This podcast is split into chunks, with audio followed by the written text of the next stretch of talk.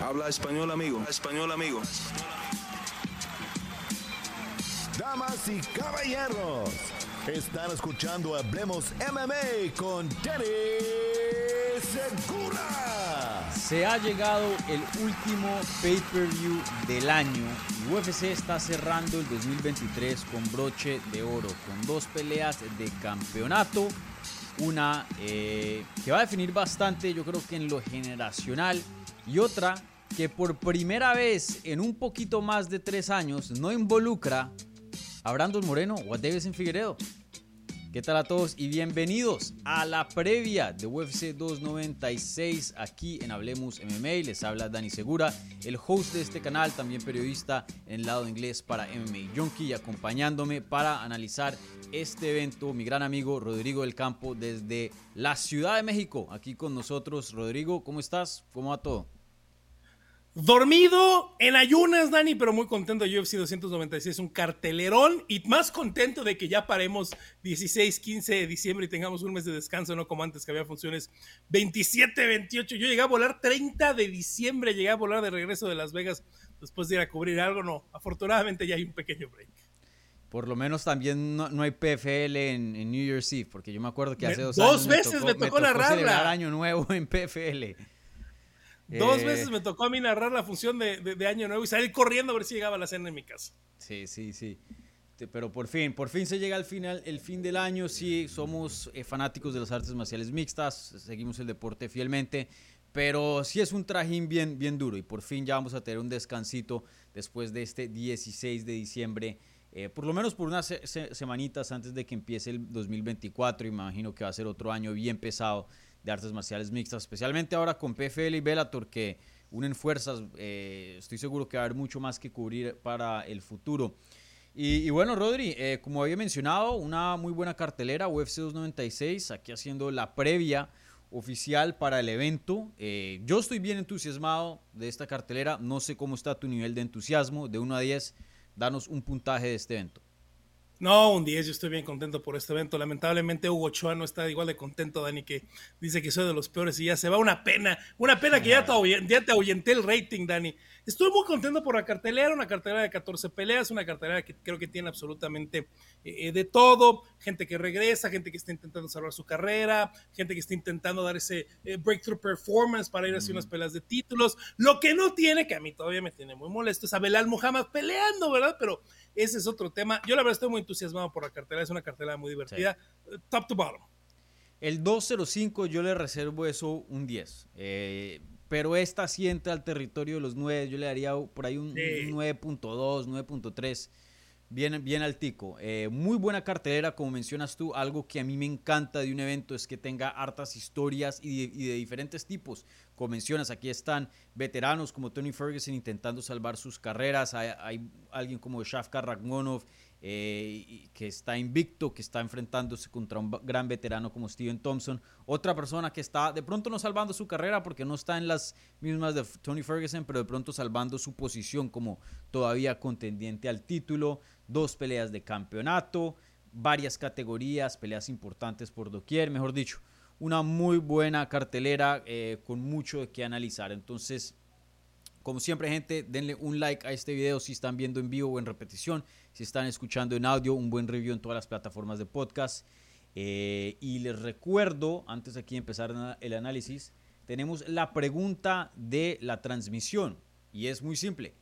¿Cuál peleador va a brillar más en UFC 296? Las opciones son los cuatro peleando por campeonato. Obviamente Leon Edwards, Colby Cointon, Alexandre Pantoya y Brandon Royval.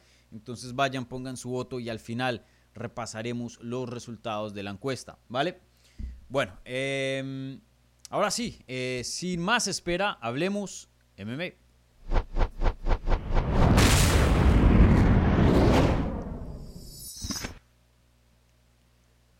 Bueno, empezamos con el evento estelar como siempre hacemos aquí en Hablemos MMA. Empezamos de arriba a abajo, entonces esto significa que empezaremos con un análisis de la pelea de campeonato por las 170 libras. Leon Edwards regresa a defender su título por segunda vez contra Colby Covington, un peleador que eh, tiene muchos fans, pero también tiene muchos haters, alguien que no ha peleado desde mayo del 2022, pero aquí está a finales del 2023 retando nuevamente por un campeonato. Esta pelea pues es bien grande, se va a definir como había mencionado en la intro, yo creo que un cambio generacional, ya que eh, Leon Edwards pues es, es la nueva cara de las 170 libras Colby de todas maneras es parte de esa vieja guardia que todavía está ahí manteniéndose, pero aún sigue vigente y bueno, aquí creo que tendremos una respuesta a, ver si la división ya ha volteado la página al 100% o no. Eh, Rodri, ya hemos hablado bastante acerca de si se lo merecía o no Colby Cointon y no quiero entrar en la misma dinámica porque eso lo hemos estado hablando ya más de un año. Eh, entonces, lo que sí quería hablar es del entusiasmo de esta pelea, porque me acuerdo cuando Dana White anunció que Colby Covington era el siguiente para Leon Edwards, eso ocasionó una, una polémica gigante, duramos varias eh, ruedas de prensa preguntándole a Dana White por qué, por qué, por qué, cuándo se va a hacer, cuándo se va a hacer, y como que había mucho eh, ruido y, mucho, no sé si entusiasmo, pero por lo menos en lo mediático había em, bastante de qué hablar de esta pelea. Pero no sé si es porque acabé de llegar de vacaciones ayer y en la última semana estaba un poquito desconectado, pero estamos a días de UFC 296 y el entusiasmo, por más de que sea una pelea e, excelente, de los casuales yo no lo he notado por ahora. No, yo sigo sintiendo por más que me quieran vender y por más que me quieran este, eh, aventar contenido de Colby Covington y, su tema con los Trump, etcétera, etcétera, que pues no es alguien que mueva a los casuales, no mueve a la gente que tiene esos dos intereses interés por el MMA y el interés por la política de derecha. No, no, no creo que mueva a es nadie. Un demo muy grande, para, que sepas. Es un demo muy grande y es un demo que deja mucho dinero y por más que Dana White diga yo soy apolítico, pues se la sigue, se la pasa tomándose fotos con gente de derecha. Tú y yo estuvimos en Miami cuando entró eh, Donald Trump el mes de abril y era una absoluta locura cuando llegó a la arena. No es un demo muy grande, pero no es un demo casual, es un demo que está comprometido a esas dos cosas, ¿no? Del demo casual. Creo que ninguno de los dos lo mueve. Ahora, ¿por qué tenemos a Colby? Pues porque Belal Mohamed tampoco mueve ese demo casual. Si eh, sigue siendo price fighting y me da a mí mucho coraje que no sabe Belal Mohamed de la pelea, pero si Belal Mohamed moviera un poquito más la aguja, él tendría la pelea sobre Colby Covington. Eso a mí me parece casi, eh, casi un hecho. Y también por eso poniendo a Shafkar Rahmanov en esta cartera para ver si él es el que, el que mueve esto, ¿no? Colby Covington, que busca hacer historia como el primer peleador en la historia de las 170 libras en perder tres peleas de campeonato indiscutido en la división, algo que nunca ha pasado. Y, veremos qué sucede, ¿no? Es una pelea. Eh, creo que la narrativa, lo que se empezó a ir, que a mí lo que más me sorprende, Dani, te la dejo ahí, es la narrativa de que Leon Edwards es muy malo y Covington es muy bueno. A mí ya me llegaron comentarios hasta por YouTube. No, Colby Covington lo va a arrasar, le va a ganar muy fácil. Yo no sé por qué dicen que Leon Edwards puede ganar. Leon no es nadie, Colby es el mejor. Y mira, tómenlo de alguien que desde hace 10 años les está diciendo no 10, pero sí 9 en 2014 en Orlando, cuando conocí a, Colby, que estaba en el campamento de Jorge Masvidal, cuando peleó contra Pat Hill, y yo les dije, Colby es un buen peleador, síganlo, es un buen peleador, no sé qué pase, pero es un gran peleador. Yo sigo pensando que no simpatizo con él para nada, que es un gran peleador, simplemente que Leon Edwards hoy es mejor. Sí, em, yo estoy creo que en las mismas y hablaremos de eso más en detalle cuando demos nuestras predicciones sobre el combate. Eh, pero, pero no sé, yo, yo por lo menos por mi lado he visto que muchas personas le han estado dando su respeto a Leon Edwards. Creo que eh, esas dos victorias contra Kamaru le hicieron muchísimo, que en ese entonces era el mejor libra por libra, ¿no? Lo noqueó y luego le ganó por decisión. Em, entonces hay muy pocas excusas que se pueden hacer a favor de Kamaru después de, esos desempeños. Y luego vemos que contra Hamzat no se vio tan mal, entonces no es que esté así completamente washed, como dirían en inglés, que estuviera acabado. Eh, Leon Edwards es un peleador saso, Colby Covington también lo es. Pero si vemos como el valor, el momento de hoy día, pues lo que ha hecho Leon Edwards está mucho más vigente que lo, que ha hecho Colby Covington y creo que de pronto eh, por ahí se van muchas personas y bueno, la gente que apoya a Colby, esos sí son super fans. Eh, Colby, por más de que le manden mucho hate, él tiene una fanaticada muy pero muy fiel y muy pero muy grande y muy... Em, ¿Cuál sería la palabra? Muy, muy sacrificada a la causa de Colby Covington. La verdad que eh, pueda que tenga muchos haters, pero también tiene una fanática, una fanaticada muy, pero muy leal, el Colby Cointon. Eh, y te quería preguntar eh, otra, otra cosa acerca de, de, la primera pregunta, que era que Colby Cointon, por más de que diga ciertas cosas o no, que a veces están 100% equivocadas, en este caso me, quedó sonando un poquito estos comentarios y más o menos criticó al campeón Leon Edwards de no promocionar este evento. Estaba hablando de, de, una, respondiéndole una pregunta a un reportero acerca de algo que Leon había dicho. Dijo, bueno, de la primera entrevista que hace. Y, y, ahora que me pongo a ver, la verdad que Colby ha hecho bastantes medios, ha hecho bastante en redes. Y de parte de Leon, como que a, principios de esta semana es cuando se medio se empieza a ver, pero antes no. Y él es el campeón, encabezando este pay-per-view. La última persona que va a salir al octágono de este evento. Eh, ¿Crees que esa crítica es justa? ¿Crees que Leon Edwards ha hecho un buen trabajo en vender esta pelea?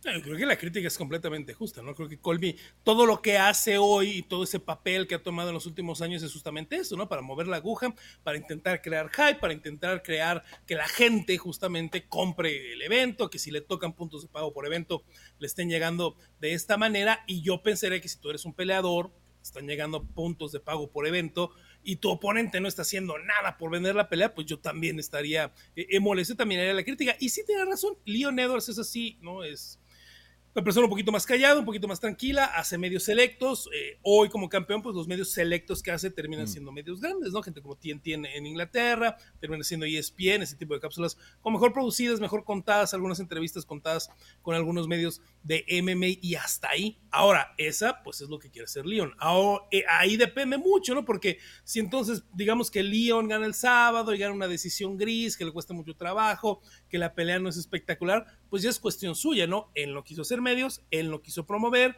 él es una pelea. Ganarle a Colby no se va a ver bonito, ¿eh? eh que, el que nos queda mm, muy claro que ganarle a Colby no es una pelea bonita y no va a ser una pelea bonita para ganarle a Colby. El perfil que se hunde es el de él. La crítica de Colby me parece a mí en este caso eh, justa porque también su dinero al final depende de lo que puedan eh, mover, por más cringe que sea, ¿no? Yo la verdad estoy mm. muy preocupado, Dani, por ayer lo que dijo Colby Covington en la conferencia de prensa porque Mira, como fan de los Lakers, estoy contento de que LeBron James va a estar bien y que él no le va a pasar nada.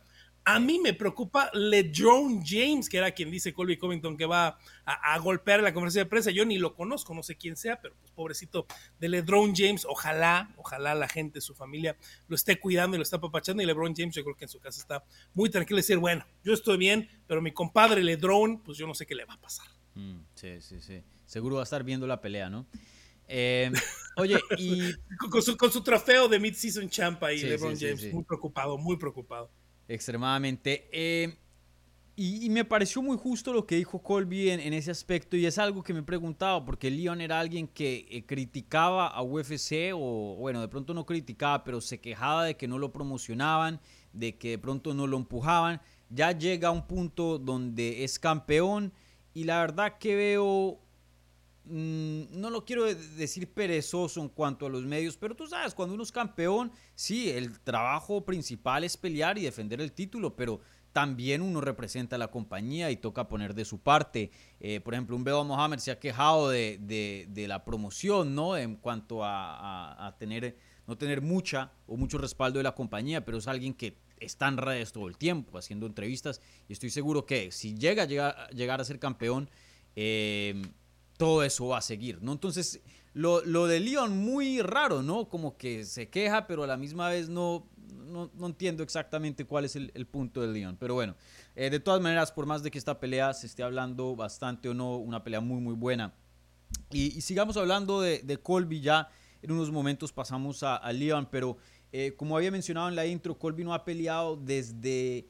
Eh, mayo del 2022 en esa super pelea contra Jorge Masvidal que encabezó UFC 272.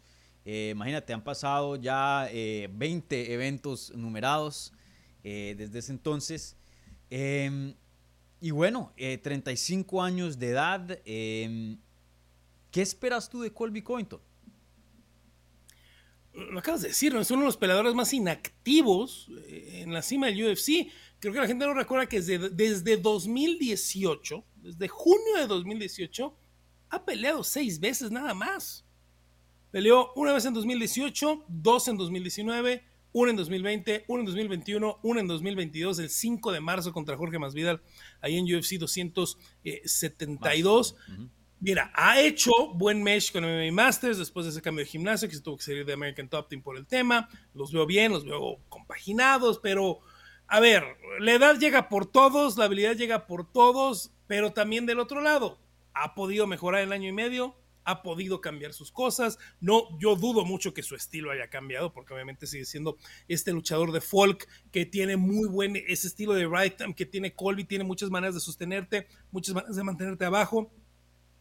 Su striking fue mejorando, mejorando, mejorando, mejorando y alcanzando, y lo hemos visto tener esas guerras eh, eh, de pie donde no se ve fuera del lugar. Ahora, a los 35 años de edad, sin haber peleado año y medio con alguien que es más joven, que es más rápido, que pega más duro, que tiene buena defensa de derribo, pues ahí es donde yo, honestamente, esos comentarios que a mí me han estado llegando toda la semana de que Colby lo va a arrasar, no le veo una sola razón lógica a lo que mucha gente está pensando.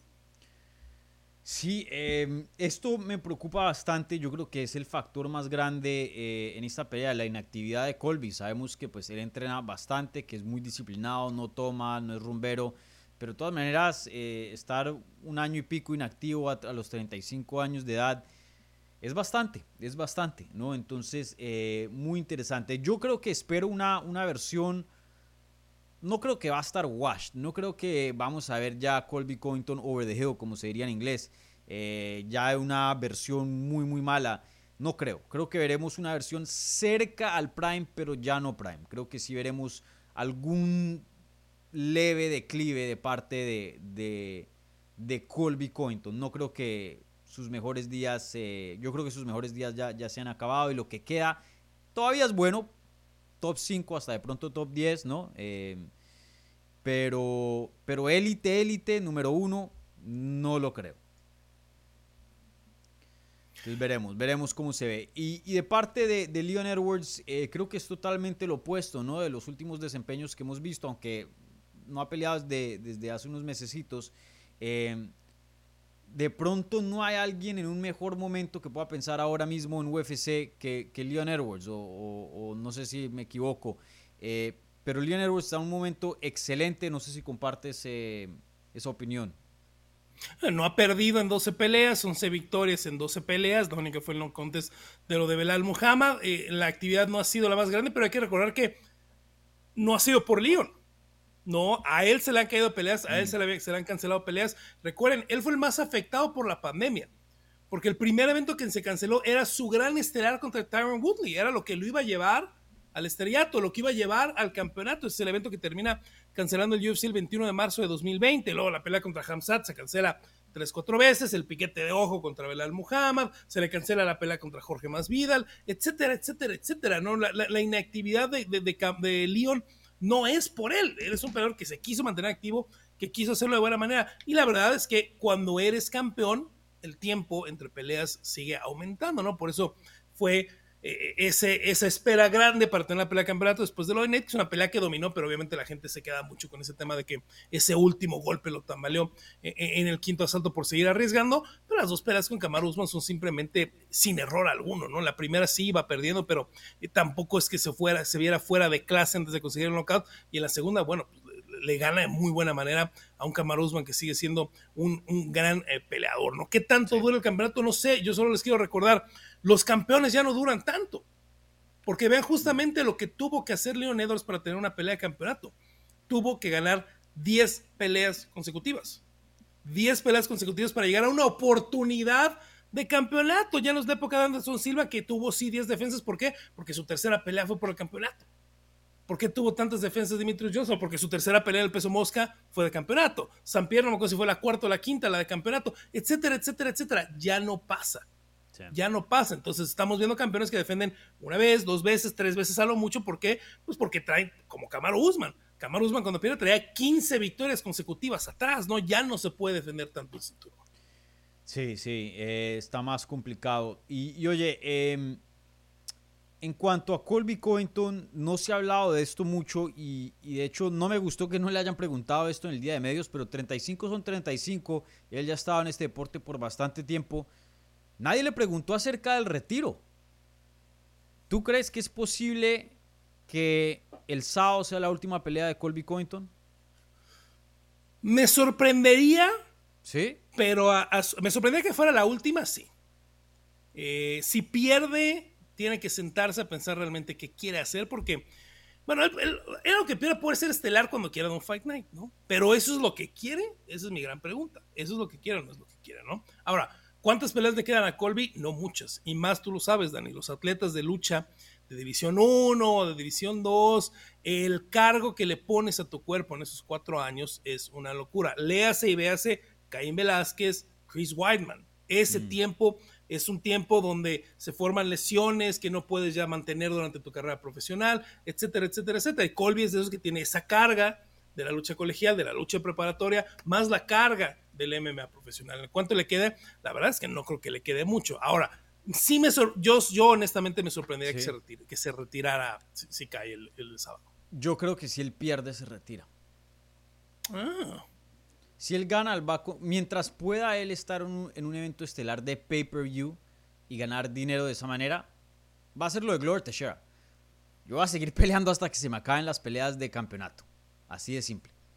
Eh, y si pierde, yo lo veo muy, muy difícil que se pueda escabullir por ahí y encontrar una manera de pelear por el título nuevamente, así como lo hizo cuando perdió contra Kamaru Usman y volvió a encontrar, y luego después volvió a encontrar esta. Eh, yo creo que esta es la última pelea de campeonato si es que llega a perder, y yo no creo que vuelva a, pelear, a menos que de pronto un Jorge Masvidal regrese y puedan sacar una revancha o algo así. se ha hablado de eso. Eh, pero lo veo muy improbable. Eh, yo sí creo que si pierde, Colby Covington se retira. Bueno, siempre tiene ahí una carrera de, comentarista conservador, ¿no? Lo vamos a ver ahí en Rumble con su programa, a lo mejor haciendo las previas de Power Slap en Rumble antes, antes de los shows, ¿verdad? Con algunos invitaditos y hay, hay esa carrera. Muy posible. De, de hecho, él tiene canal de YouTube no tengo ni la mano. Créeme que no investiga. Porque él sería e-, excelente para, para, para YouTube y estoy seguro que la rompería. No, él puede estar en Fox News mañana, ¿eh? No lo digo, no lo digo en broma, no lo digo porque no simpatizo. O sea, él puede tener un espacio de invitado semanal en Fox News mañana. No, no, y puede ganar su plata de, esa manera. O sea, no, no, no tiene problema. Sí. Él no va a tener problema para generar dinero los siguientes 6, 7 años. Sí. Entonces, sí, veremos qué pasa con, el futuro de Colby, pero yo sí creo que eh, el sábado pueda que se retire, especialmente si lo llegan a noquear. Y, Colby, mucha gente de pronto por el tipo de comentarios y este gimmick que hace, lo ve como una persona eh, bruta, pero Colby de hecho es un peleador relativamente bien inteligente y sabe cómo manejar y jugar sus fichas. Si lo llegan a noquear así como noquearon a Camaro Usman o llega a tomar una paliza bien dura, eh, estoy seguro que él, ha hecho suficiente dinero de lo que tengo entendido, pues no rumbea, no, es de fiesta, no, no despilfarra el dinero. Estoy seguro que, va a pensar muy bien y hacer una decisión inteligente en, esas circunstancias. Pero bueno, eh, veremos. Y si gana, yo sí creo que va a seguir defendiendo el cinturón hasta donde le dé. Bueno, eh, te quiero preguntar, ¿qué crees que es mejor para la división? ¿Que gane Colby o que gane Leon? Y lo digo porque con Leon creo que estamos de acuerdo que hay un cambio de página y esa generación eh, empieza a cambiar bastante. Y, creo que Colby sería un, signo gigante de, la nueva generación, de los Veloz, de los Shafkat, eh, de Leon y, ese tipo de nombres que, están ahí eh, nuevos en lo que es el, top. Pero vemos el tipo de promoción que ha hecho Leon y la verdad que como campeón no ha hecho mucho para representar su propia marca y la marca de UFC y crear harto interés dentro de la división. Algo que sí o sí tenemos que estar de acuerdo es que si Colby gana, la división se vuelve muy pero muy interesante y ahora tenemos uno de los campeones que más habla, que más polémica causa. Eh, entonces por ese lado mediáticamente sería bien grande. ¿Tú qué piensas? ¿Qué es lo mejor para la división en este momento? Mira, lo mejor deportivamente, netamente deportivamente, es que gane Leon Edwards, que gane Shafkat y que a quien le pongan enfrente a Sean Brady en su siguiente pelea la gane, porque entonces tienes a Leon, tienes a Shafkat, tienes a Belal Muhammad y tienes a Sean Brady a una más de alcanzar la posición que tienen ellos. Deportivamente, eso es lo mejor que puede tener la división. Nos libramos ya de Colby, nos libramos ya de esa generación antigua. Camaro, vamos a ver qué quiere hacer, etcétera, etcétera, etcétera. Lo mejor para el UFC es que gane Colby Covington Lo mejor para el UFC es que gane Colby Covington, que si gana fácil lo pavones y lo pongas en UFC 300, que siga la atención de ese grupo de gente, que es alguien que le pones una cámara y te va a hacer promoción para todo y le ofrece una entrevista y te va a decir que sí, y le ofrece esto y te va a decir que sí, y sí, y sí, y sí, y sí, porque es lo que es. Y Colby en ese sí, fuera de la imagen que tiene, lo que sí es un hecho es un company man. Mm. Sí exige, sí pide más dinero y sí pide un poquito más de contrato y sí se sentó mucho tiempo y de pronto sé que no a toda la gente en el UFC le pareció que se sentara tanto tiempo Colby, pero al final del día es un company man y es un company man que genera polémica, que genera views, que genera atención, etcétera, etcétera, etcétera. Deportivamente, lo mejor es que gane Leon. Para la promoción, por mucho, por mucho, y como no en muchas peleas de campeonato, si gana Colby, pues es lo que les viene a ellos bien. Sí. Sí, yo creo que en general em, estoy de acuerdo contigo en lo de eh, promoción y, deportivamente hablando. Em, pero en general yo creo que lo mejor es que Colby gane, ¿no? En el sentido de... no, No, en el, sentido, en el sentido de que si vamos a, o sea, hacer las peleas más grandes o sea, para la compañía y, poner la edición lo más interesante posible, es que gane eh, Colby. Eh, respeto mucho a Leon como peleador en cuanto a sus habilidades eh, de peleador, pero la verdad que me ha sorprendido mucho el reinado que ha tenido como campeón. Pensé que tanto pedía estar en la cima, que le dieran oportunidades ya la tiene y veo que no está aprovechando mucho de eso. Eh, y sé que la compañía pues probablemente no, no, les gusta mucho. Eh, ya entremos a lo que es la predicción porque tenemos varias peleas de qué hablar. Eh, ¿Quién crees que gana? ¿Leon Edwards o Colby Covington? Leon Edwards TKO en el cuarto. Ok, muy interesante. Yo también me voy con Leon Edwards. Eh, no, la verdad que me cuesta ver que lo finalicen a Colby. Colby eh, es un peleador que es, bueno en no tomar mucho daño y, no es que tenga buenos instintos de sobrevivencia, pero como otros peleadores, pero simplemente sabe mantenerse fuera de, mucho peligro, ¿no? Eh, lo más que se puede dentro de una pelea, ¿no? Obviamente. y Leon tampoco es que sea el peleador más agresivo. Si finalizas porque alguien cometió un grave error o algo así, no creo que eso sea parte de Colby Covington. Yo creo que pronto va a ser muy similar a la, a la segunda pelea de Kamaru Usman, donde Colby de pronto tiene lapsos donde tiene éxito y domina con la lucha, pero en general el striking de Leon Edwards va a ser más y va a ser mejor y va a ocasionar más daño en el transcurso de 25 minutos. Yo me voy con Leon Edwards, decisión unánime, clarita, pero se queja Colby Covington después. Oye, a ver, Dani, a, Colby Covington de las tres derrotas lo han finalizado dos veces. Obviamente una fue la primera pelea contra Kamaru Usman. ¿Te acuerdas cuál fue la otra finalización que le hicieron a Colby? Eh, tengo Wikipedia aquí abierto en la próxima pantalla. No la voy a usar, pero... No lo veas, no lo veas, no lo veas, no lo veas. Yo me acuerdo porque lo queremos, es un peleador que queremos mucho aquí en la casa. Diría Vicente por esa, pero no, ellos nunca pelearon. Eh, Warley Alves. Warley, Alves, lo guillotineó en minuto y medio le metió una guillotina a Warley Alves. Sí, sí, sí, ya me acuerdo. Eh, un prospectazo que desafortunadamente no, ah, llegó a muchos, pero en ese entonces Warley se hablaba mucho de, él. Eh, sí. Bueno, entonces los dos nos vamos con Leon Edwards, veremos qué pasa. la verdad, a mí en lo personal, me sorprendería mucho si Colby Covington gana. No sé si compartes eso, porque hay veces que yo doy mi predicción, pero dejo una puertica abierta o una grande puerta para, para, un, para otro resultado. Me sorprendería, y la gente que ha visto mi contenido los últimos 10 años, yo conocí a Colby Covington en abril de 2014, le di la mano, me lo presentó Jorge Masvidal en vivo. Se los he dicho, es un gran peleador, es un super peleador, es uno de los mejores pesos welters de los últimos 10 años. Leon Edwards hoy es mejor. Eh, estoy de acuerdo. Bueno, ahora pasamos al evento coestelar de la cartelera, eh, otra pelea de campeonato, pero esta vez en las 125 libras. Alexandre Pantoya, el brasilero, regresa a defender su título por primera vez después de habérselo quitado a Brandon Moreno en una de las mejores peleas del 2023 contra Brandon Roybal. Eh, un peleazo en las 125 libras. También esto es una revancha, ya que estos dos pelearon en el 2021. Eh, y bueno, eh, Pantoya nos dio una excelente finalización, como suele ser cuando él pelea y gana.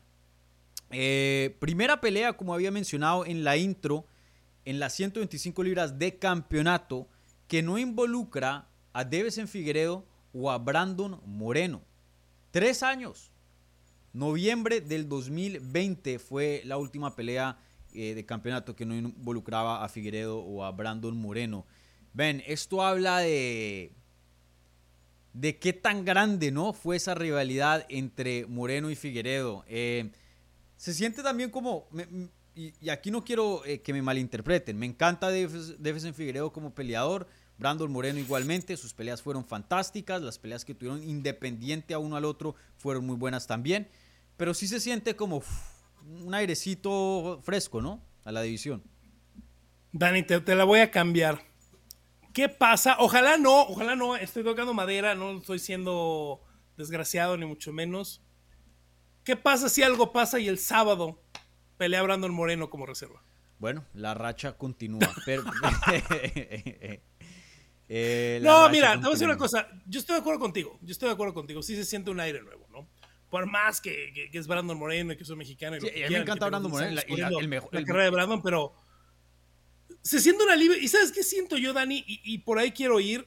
Se siente como que el destino se cumplió, porque recuerde que cuando vino esa, esa temporada de Tough, donde eran los campeones del peso mosca y el mm. que ganaba pelea contra Demetrius, yo creo que la mayoría decíamos, ok, Tim Elliott tiene buena experiencia y es un ex UFC y todo, pero yo creo que la mayoría decíamos, va a ganar Alexander Pantoya. Va a barrer Pantoya, va a ganar Pantoya, Pantoya va a pelear contra Demetrius Johnson y si no es campeón ahorita va a ser campeón en algunos años. Pantoya, Pantoya, Pantoya y le pasó de todo, perdió las peleas claves, no pudo llegar a la final del TOF, y era lo que decimos en México, el llamerito, ¿no? Se acercaba y perdía, se acercaba y perdía, se acercaba y perdía. Y por ese lado me dio, pues, relativo gusto de que Alexander Pantoya ganara la noche de UFC 290. Ahora, a mí lo que me preocupa, y, y sé que la gente alrededor de él, el American Top Team, no lo va a permitir, que no venga ese alivio, ¿no? O sea, sí vino el alivio, ya tranquilizaste, ya eres campeón, ok, ahora viene lo más complicado por más que ya le hayas ganado a Brandon Royal, por más que ya tuviste esa pelea, sigues peleando contra alguien muy duro, contra alguien muy grande para la división, con muy buena habilidad, con un entrenador en jefe muy bueno y muy inteligente como lo es Mark Montoya, que no le gusta perder, ya perdió una, viene de perder feo la semana pasada, también a estar bastante molesto por lo que les pasó con Song Yadong en ese evento estelar hace, hace ocho días. Eh, y te voy a decir una cosa, yo no conocía a Brandon Royal, Dani, y cuando fuimos a cubrir UFC 290, eh, justo cuando así yo chequé en el elevador y me estaba yendo yo a mi cuarto con mi compañero Alfredo Bush, se subió Royal con nosotros al elevador, Royal que, que, fue el peleador de reserva de esa noche. Yo pues no es que sea el más alto, pero bajito no soy. Y yo veía a Royal y decía, hermano, ¿cómo eres peso mosca? Me parece irreal que seas peso mosca, altísimo, larguísimo, y es alguien eh, muy, muy, muy, muy, muy complicado. Entonces me da gusto que haya buenos aires, y a pesar de que es una pelea que ya vimos, es una pelea súper interesante para esta pelea de campeón. Sí, sí. 5-9, eh, Brandon Royal, ¿el peleador más alto de 125? Yo pensaría que sí, ¿no? Digo, me tendría que poner a ver, pero yo pensaría que sí. Sí. Digo que yo te lo juro que 5-10 de, de 125, ¿no? Yo hice, a, ver, hay pesos plumas más bajitos que él, ¿eh? no me acuerdo cuánto mide Volkanovski, pero hay pesos plumas más bajitos que Brandon Royal, ¿eh? Es un chin más alto que él, es 5-6. Entonces, yo me acuerdo subirme al elevador y se parece a Brandon Royal. Es igual de alto a Conor McGregor, mejor dicho.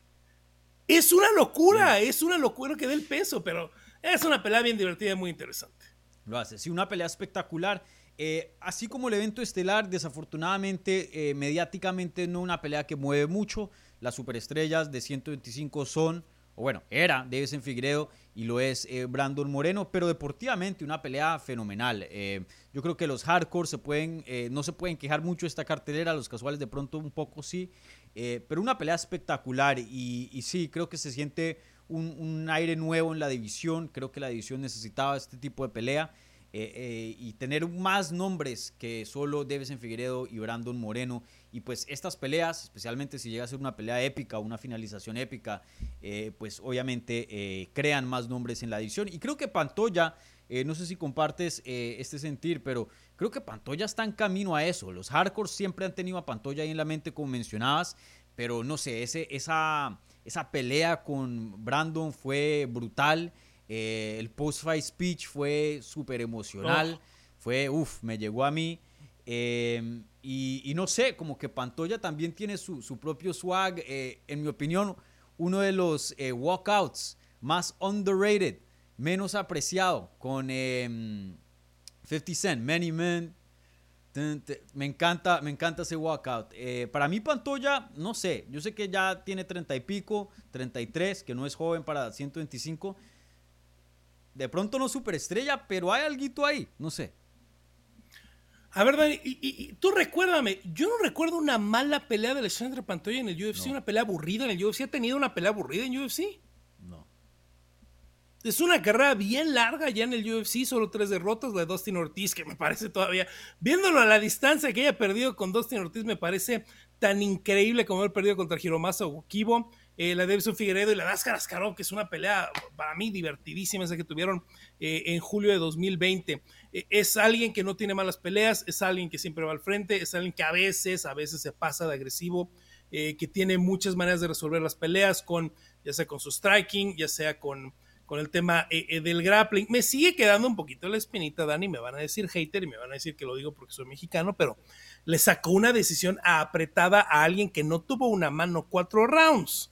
Mm. Entonces, algo tendrán que, recapitular y, no confiarse este fin de semana. Es una pelea que puede ganar el Pantoya, que debería de ganar y debería de ganar bien. A mí, esta pelea que tiene eh, los momios casi como Piquem, al igual que la Estelar, me parece una donde creo que Pantoya, eh, eh, sí. Pantoya debería ser más favorito, ¿no? O sea, no, no así más 350, pero más 200, menos 200 por ahí, yo creo que sí debe haber sido eh, eh, Pantoya, creo que es un poquito de falta de respeto y también un poquito de que la gente no lo ha visto pelear tanto a pesar de que tiene una carrera ya muy larga eh, en el UFC. Ahora, un futuro con Brandon Royal como campeón, este, lo que sí vuelve a pasar ahí, Dani, es que nos vuelve a meter a Brandon Moreno a la pintura del campeonato, Claro, porque no nos podemos olvidar que Brandon pues tiene una victoria sobre Brandon Royal, pero yo creo que así Pantoya gane, Brandon, o sea, yo, Brandon va a pelear por un título sí o sí, pienso yo. Bueno, a menos que pierda su próxima pelea, si es que no es de, campeonato, pero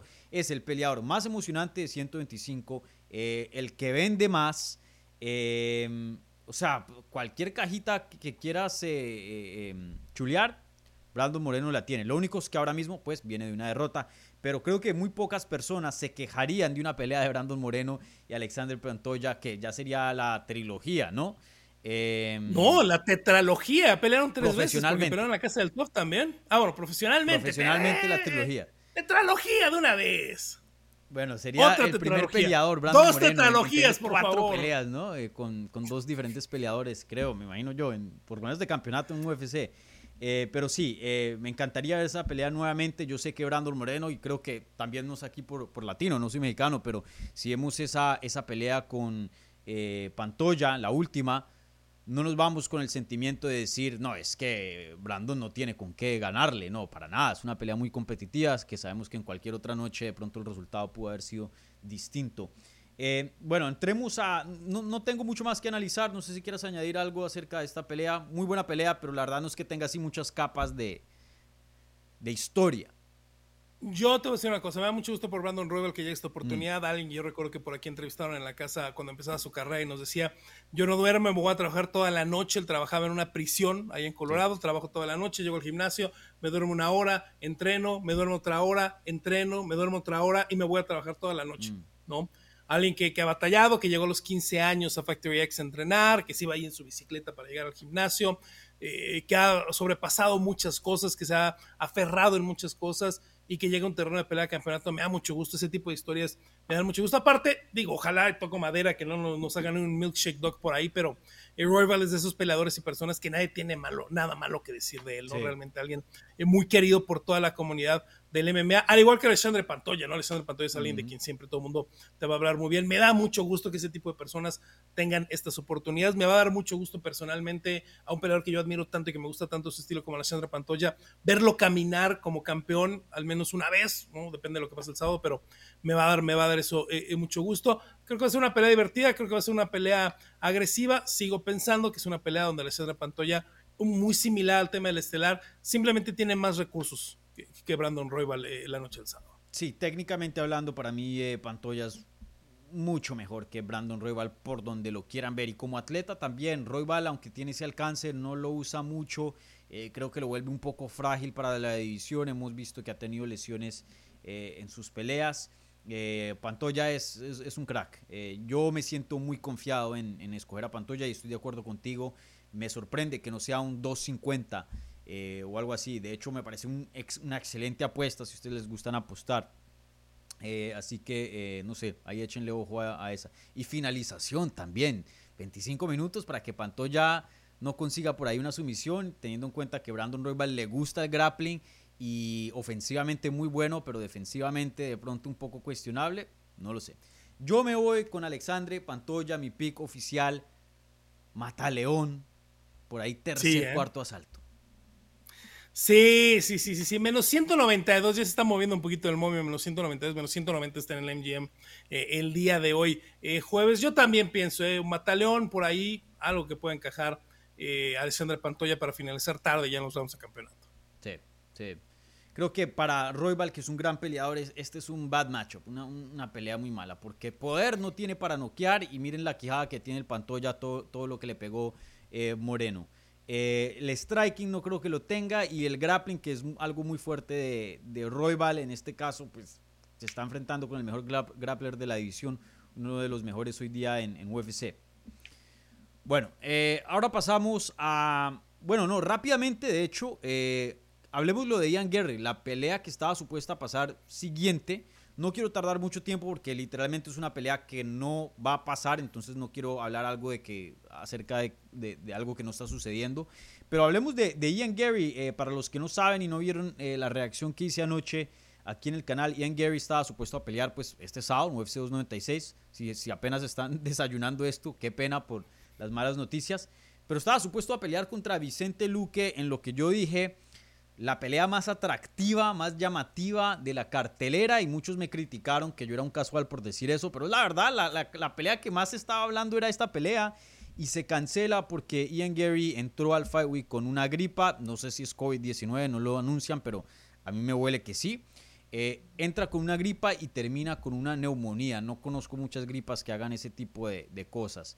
Eh, y bueno, eh, la pelea se cancela, todavía no sabemos si la van a planillar para un futuro evento en el 2024, no, no sabemos todavía sus detalles, pero lo que sí sabemos es que Ian Gary fuera, Vicente Luque fuera de UFC 296. Eh, ¿Tu reacción a estas noticias? El famosísimo flu-like symptoms, como le dicen ahí en Estados Unidos cuando te da una gripita o algo. Eh, pues terrible. Yo creo que las teorías de, la conspiración, por favor, no sean tontos, ¿no? Y yo lo que sí les voy a decir, y les voy a recordar a un peleador mexicano que llegó al UFC, Akbar Arreola, me decía Akbar, es que yo siempre que corto peso me da gripa, siempre me enfermo. Ustedes no tienen idea cuando viene ya el corte de peso, cuando vienen ya las últimas dos semanas de corte de peso, cuando ya viene ese proceso, eh, la manera en la que las defensas del cuerpo bajan, ¿eh? Muchos de los peleadores les da gripa, o se enferman más fácil del estómago, o puedes agarrar cualquier cosa. Es, no, no es una teoría de conspiración. Creo que a los que hemos estado cerca no nos sorprende mucho que alguien le haya dado eh, alguna enfermedad un poquito grave. Y si saben dos tantitos, o si tienen dos neuronas que, todavía tengan sinapsis entre ellas, eh, saben que la neumonía no se juega. A la edad que tengas, chico, grande, adulto, con la neumonía no se juega. En el momento que tienes neumonía, hospital y antibióticos. No se puede jugar con eso porque puede ser. Y para un atleta profesional, bueno, tener daño en los pulmones por una neumonía descuidada, pues es el final de tu carrera, simplemente.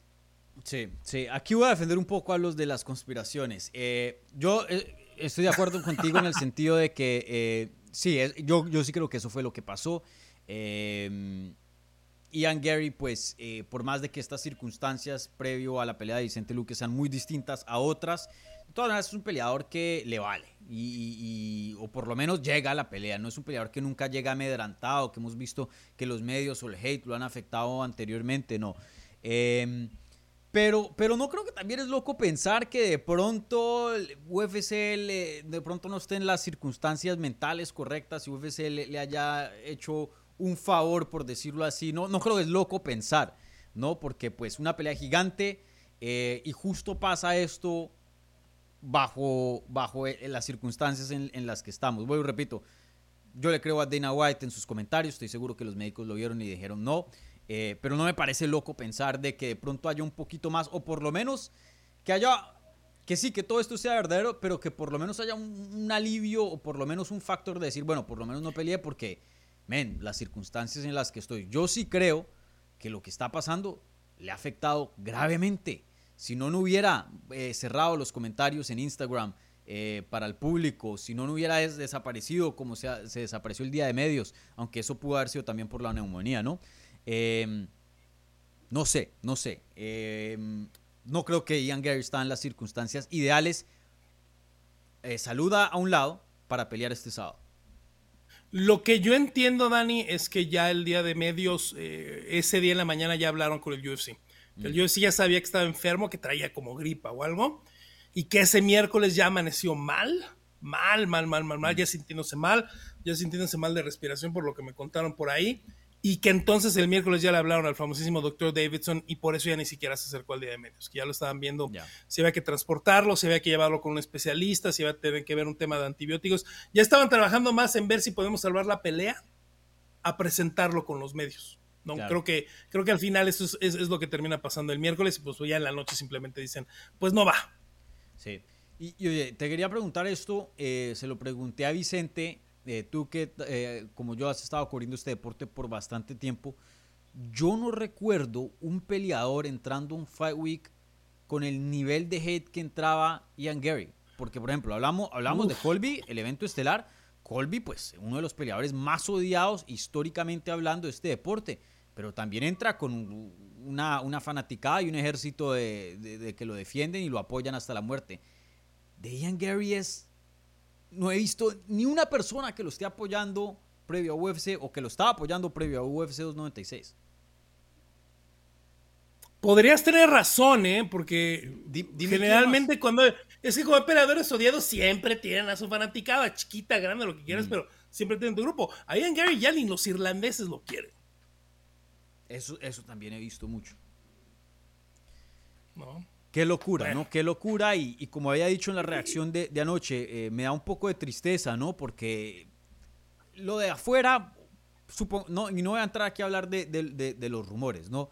Porque son rumores y es vida personal y es farándula y eso a mí no me interesa. Y es súper misógino, y es súper misógino todo lo que está pasando. Y que, y que, esas personas... Entiendo el hate y lo que se ha creado, pero tranquilos, o sea por, más de que todo sea cierto, ¿eso qué cambia en cuanto a Ian Gary como peleador? Nada, cero. Pero a la fanaticada del MMA le encanta, le encanta hacer de ese. Bueno, no voy a decir más. pero bueno, eh, me gustaría que UFC reservara esta pelea porque si quiero, quiero ver esta pelea entre Vicente y Ian Gary. Me parece un, paso adecuado para Ian Gary. Eh, también me parece una pelea gigante para Vicente. Por más de que él esté peleando abajo de los rankings, es una buena oportunidad, una buena plataforma. Y, para mí Vicente ha tenido todo. Eh, el estilo, la personalidad, la experiencia, la técnica, el gimnasio. Lo único que le ha faltado es, es es entrar allá a la vista de los casuales. Y, estoy seguro que él no necesita cambiar y volverse un Colby para llegar. Eh, así como respetan mucho a Poatán, si la gente simplemente viera un poco más de Vicente, cómo es como persona y cómo pelea, eh, creo que sería un peleador mucho más, mucho más grande de lo que es hoy día. Entonces me gustaría que UFC conservara e, ese combate. Bueno, gente, ahora eh, pasemos a hablar ahora sí de las peleas nuevamente que están pasando este sábado. Entonces, eh, seguimos en las 170 libras. Vamos a ver una pelea excelente, fenomenal, entre Shafkar Rakhmonov y Steven Wonderboy Thompson. Una pelea que, pues, eh, para cualquier persona creo que eh, fascina, ¿no? Un combate excelente. Shafkat se ha vuelto el darling de las 170 libras. Lo opuesto literalmente a Ian Gary. No conozco ni un hater de Shafkat. De pronto pueda que estés neutral, pero y a duras penas, ¿no? Pero hater, no conozco ni una persona que, que, tenga un beef, eh, no pun intended, con eh, Shafka Rakhmonov. Y Steve Wonderboy Thompson también, un peleador muy, muy querido. Tremenda pelea, me fascina. Pero habían opciones. Eh, ¿Te gusta esta pelea en general para ambos, para Steven Wonderboy Thompson y para Shafkat? Creo que Thompson, creo que Wonderboy tiene más haters ¿eh? por ahí. No, too nice. No me gusta. Sí, sí, Yo creo que tiene más There's something wrong with him. Eh. There's something off there. eh, no, me encanta la pelea. Me encanta la pelea sobre todo porque creo que a la gente se le olvidó un poquito lo que le hizo Steven Thompson a Kevin Holland. Le pasó por encima y le hizo ah. retirarse en el banquillo, ¿eh? Mm.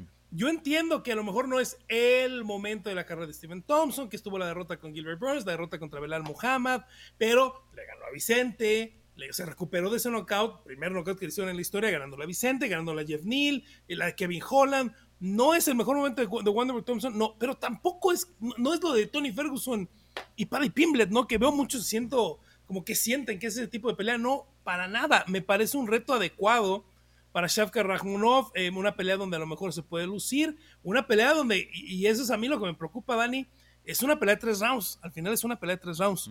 Eh, le encanta a veces a Shafka tomar demasiados riesgos.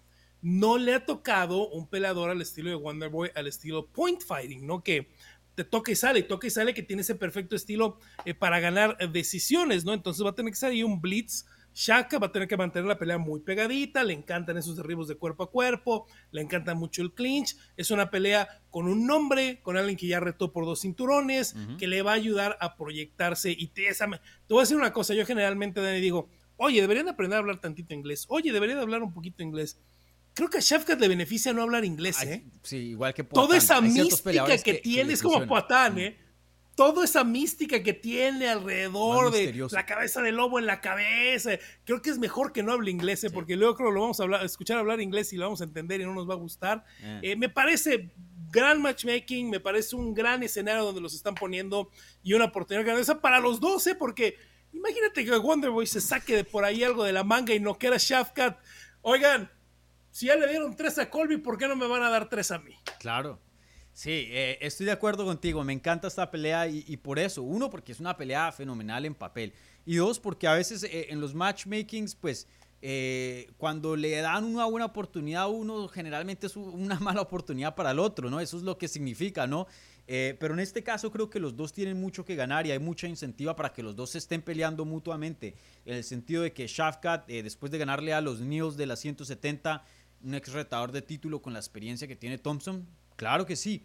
Y en el caso de Thompson, alguien que eh, pues ha tenido, ha tenido problemas con luchadores, se está enfrentando con un Shafka que no, la verdad, no es un luchador, es más un striker y de todas maneras es de los más duros y más respetados, invicto de la división. Creo que si estás buscando la victoria más legítima, pero a la misma vez la más fácil posible, no vas a enfrentarte con un Belal o con un Sean Brady te vas a enfrentar contra un Shafkat. Y quién sabe, yo creo que Steven Wonderboy Thompson, como mencionas tú, ha tenido un segundo aire a su carrera. Esa victoria contra Kevin Holland fue fenomenal. Eh, si le gana Shafkat, yo no me quejaría si le dieran una pelea de campeonato. Yo no me quejaría. O sea, digo, la pelea de campeonato debería ser de Belal, pero, pero tampoco me quejaría tanto. No, me parece Pobre Belal, no, sí me quejaría, sí me quejaría, un poco. Pobre Belal, ¿no? Y saludos al coach Robert Ramírez, eh, Roberto Ramírez y toda la gente del Chicago Fight Team. Eh, sí, sí, eso sí me dolería, pero pues. Eh, en fin, en fin, es una pelea muy buena, es un muy buen matchmaking, es buen momento para hacer esta. Este, Shafkat creo que la gente lo veía un poquito con ojos de si eso no es, la de Neil Magny, la de Jeff Neal he's the guy. Es, una locura lo que hace Shafkat en todos los aspectos. Muy agresivo también, ¿eh? Entonces, contra alguien de point fighting, contra alguien con distancia, esa excesiva agresividad, de pronto te cobra factura, ¿eh? Oye, ¿cómo, están, eh, ¿cómo está el money line para estos? Es el favorito más grande de toda la cartelera, eh, Shafkat Rahmanov. Eh, entre menos 650 y menos 700 lo he visto. Oye, pero ¿sabes qué? no estaba tan amplio y entró mucho dinero, ¿eh? Wonderboy decisión. En 15 minutos, Wonderboy decisión. No es si mal tuviera 20 dólares que no quiero volver a ver, este, pues esa es buena idea, ¿eh? No es mal pick. Sí, Wonderboy, eh, que tenga el estilo para Shafka. Shafka, como mencionas, es un poco loquillo. Y a veces eh, Jeff Neal, por ejemplo, le, pegó bastante, le conectó. Eh, y, Wonderboy te puede noquear en cualquier momento. Así que ojo, ojo, toca ver. Pero sí, eh, mi pick oficial, por más de que piense que Wonderboy aquí tiene un buen chance, sigue siendo Shafkat. Eh, yo pondría Shafkat, me sentiría más como poniéndolo como un menos 350 eh, o, 370 y pico, ya llegando a 400. Pero 600, 700, no. Creo que ahí están menospreciando un poco a, Wonderboy. Eh, Shafkat decisión, Shafkat mm, decisión. sí. Y es una pelea más cerrada lo que el momento dice. Sí, definitivamente. Sí, yo igualmente Shafkat eh, decisión. Bueno, ahora eh, bajamos una categoría y pasamos a las 155 libras. La pelea que creemos que va a abrir la cartelera estelar. Todavía no sabemos cuál pelea de las preliminares eh, van a promover a la cartelera estelar para tener cinco peleas ahí en el pay-per-view y pueda que esta no termine abriendo la cartelera. Veremos. Pero en fin, eh, en las 155 libras, el veterano ex campeón interino de la división, Tony Ferguson, regresa e intenta parar una mala racha de seis derrotas consecutivas contra eh, una estrella de UFC, alguien eh, muy, muy, pero muy mediático que pues siempre eh, se está hablando de, obviamente aquí hablando del, de, perdón, ibas a decirle irlandés, de el hijo de Liverpool, Paddy Pimblet. aquí hay una diferencia de 11 años de edad. las trayectorias son muy, pero muy distintas. Muchas personas están describiendo esta pelea, Rodrigo, como mandando a Tony Ferguson al matadero. Yo no estoy de acuerdo, pero tú la ves así. Mira, voy a intentar ser lo más objetivo del mundo. Tony Ferguson es mi peleador favorito de todos los tiempos. Eh, no la veo así, pero se siente así. Y creo que corre ese doble riesgo. Y creo que, fíjate que veo a Pari un poquito consciente de eso, ¿eh? Consciente del amor que le tiene la gente a Tony Ferguson consciente de que la gente siente que este es un squash match eh, y que si le gana puede girar un poquito y que la gente no lo quiera por, por haber hecho esta pelea que pues, él no tiene nada que ver, fue lo que le ofrecieron y, y, lo hizo. Yo no lo veo así y, lo entiendo también de la misma manera en que pues no le ha ganado o no ha, no ha peleado ni siquiera a pesar de que obviamente todo, la, la, pésima racha y el peor momento en el que está Tony Ferguson en este momento, pues nunca ha peleado contra un rival de esa jetatura ni fuera del UFC ni en el UFC. En el UFC la verdad es que este, las peleas, con Luigi Vendramini, Casula Vargas, Jordan Leavitt, Jared Gordon, eh, en esa pelea contra Jared Gordon, que yo sigo diciendo que se la robaron a Jared Gordon hace un año, no ha peleado en un año, eh, creo que sí le vino un poquito backlash eh, mediático también por, ¿te acuerdas que toda la gente que lo apoyaron a él a mole en Estados Unidos fue la gente de Barstool, que mucha gente, incluyendo a mí, no simpatizamos nada con ellos, y eso también le ganó un poquito de jeta ya a Paddy. Eh, creo que es más competida de lo que pensamos y me hubiera gustado otra pelea para Paddy, honestamente. Creo que sí siento que el UFC tiene esa intención de, ah, le va a ganar fácil a Tony y pues puede que sí, pero tampoco estoy tan seguro. Ya. Eh, sí, veo que muchas personas están ya asumiendo que esta es otra derrota más para Ferguson y pueda que lo sea, pero yo pienso que esta es una de las peleas más competitivas que le han dado a Ferguson desde el 2000 pues desde la de Cowboy en 2019. Desde que peleó contra, contra Mike Río de pronto. Uy, fue ese es el, inicio de la racha. UFC 166, el inicio de las, de las 12 victorias consecutivas. Pueda que, pueda que Pai Pimblet, y no, y no es aquí por echarle hate a Pai Pimblet, pero pueda que hasta Pai Pimblet sea de los oponentes más fáciles con quien Tony Ferguson se ha enfrentado en toda su carrera de UFC. Vayan y vea el resumen. Abel Trujillo Jason Tibao, Josh Thompson, Edson Barbosa, Lando Anata, Rafael Dos Anjos, Kevin Lee, Anthony Pérez, Donald Cerrone, Justin Gage, Charles Oliveras, Benio Darius, Michael Chandler, Nate Diaz, Bobby Green, eh, Michael Johnson, Yves Edwards, Aaron Riley, Rancy Nijam. Yo pondría a la mayoría de esos por encima de Paddy. De pronto Mike Río no. Uh, Katsunori Kikuno y Mike Río a lo mejor no. Pero. yo como fanático también de Tony Ferguson, por más de que un día me mandó a, comer eh, mierda en un día de medios, eh, por más de que yo sea fanático de Tony Ferguson, eh, a mí me gusta esta pelea. Yo no la veo como un matadero. Yo pienso que Tony Ferguson tiene un buen chance de ganar esta pelea. Ahora, yo tengo a Pai como favorito, ya más o menos les doy un índice de, mi pick. Pero creo que este tipo de peleas se la debieron a dar a Tony Ferguson hace dos o tres años. Para mí, llevarlo al matadero fue Benio Dariush fue la de Michael Chandler. Esa sí estuvo clarísima. No tenía nada que ver con Michael Chandler a, esas alturas. Eh, yo estoy bien con esta pelea. Para mí no es gross matchmaking como algunas personas están diciendo que es un matchmaking asqueroso de llevar al viejo veterano contra el jovencito. Para mí es una pelea competitiva.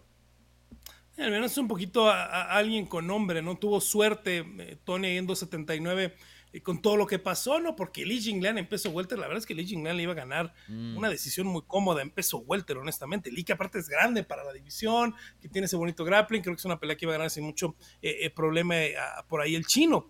la de Bobby Green no me encantó, pero bueno, Bobby Green que tenía ese resurgimiento en ese momento lo termina de esa manera. Entonces al menos Tony está peleado con un nombre también de, esta manera, ¿no? Ahora, Paddy no puede arruinar esto, ¿eh? O sea, Paddy que lo hemos visto en problemas con peleadores que no son tan grandes, que como yo digo y muchos sentimos, perdió su última pelea y se la dieron. Eh, si pierde esta, ¿qué haces con Paddy? ¿No? Porque entonces, ¿para qué está listo? ¿No? Yo, honestamente, es un fenómeno Paddy, es una estrella, no confundan estrella con gran peleador. Para mí no es el gran peleador. Y mira que me cae bien y yo no tengo solo problema con Paddy Pimblet, pero no se me hace un gran peleador. Entonces, créeme que yo tengo el deseo el sábado, Dani, que Imanari Roll a darse y me gane Tony Ferguson por ahí. ¿eh? Sí, uno, nunca sabe. Sí, con Paddy, eh, una gran estrella cuando empezó, recuerden, él fue campeón, si no estoy mal, de dos divisiones de Cage Warriors, que es una promoción muy, pero muy respetada en Inglaterra. Eh, él cuando empezó a pelear y tiene un récord de 23, que es un buen récord y peleó con buenos peleadores. Eh, no estoy diciendo que los mejores, pero buenos peleadores. Eh, Paddy empezó muy, muy, muy bien y pintaba para bastante. Hoy día es un buen peleador. Yo sí creo que Paddy Pimblet es calibre de UFC. Probablemente está entre los mejores 30, 40 lightweights del mundo, pienso yo, de pronto. Em, pero lo que no, le ha faltado en los últimos años es evolución, ¿cierto? Como que llegó a ser campeón de Cage Warriors, excelente guardia, excelente jiu-jitsu, pero ahí se quedó. Y no hemos visto más de, de Paddy Pimblet. Ese es el problema con Paddy Pimblet. Paddy Pimblet no es un mal peleador, pero más o menos llegó a un nivel y ahí se ha quedado. Yo no creo que tiene para ser rankeado dentro de UFC, un top 15, no creo. Cualquiera de los top 15, cualquiera del top 20, pienso yo, le gana a Paddy Pimblet. Ahora, apenas 28 años de edad, eh, uno pensaría que si va a hacer algo ya estuviéramos viendo algo de evolución, pero le quiero recordar al público que de todas maneras no es muy tarde para que de pronto veamos nuevos aspectos del juego de Paddy Pimblet y no diciendo que vaya a ser campeón, pero de pronto que nos muestre un poquito más para de pronto pensar de que sí puede llegar a ser rankeado, quién sabe. Veremos eh, el sábado, pero para mí una pelea muy muy competitiva, una pelea que en cuanto al matchup es muy bueno a, Tony Ferguson. Paddy Pimblet sí tiene poder, pero no tiene una muy buena técnica de striking. Eh, es fuerte, es grande, pero no tiene buenos takedowns, que eso es algo que le puede perjudicar a, Ferguson. En el suelo estoy seguro que Paddy Pimblet tiene con qué para someter a, Ferguson, si lo hizo Bobby, un Bobby Green. Em, pero no creo que los takedowns estén ahí. Para mí, yo me voy con Paddy Pimblet. Decisión pero no me sorprendería si Tony Ferguson lo corta por ahí o también le gana una decisión un 29-28.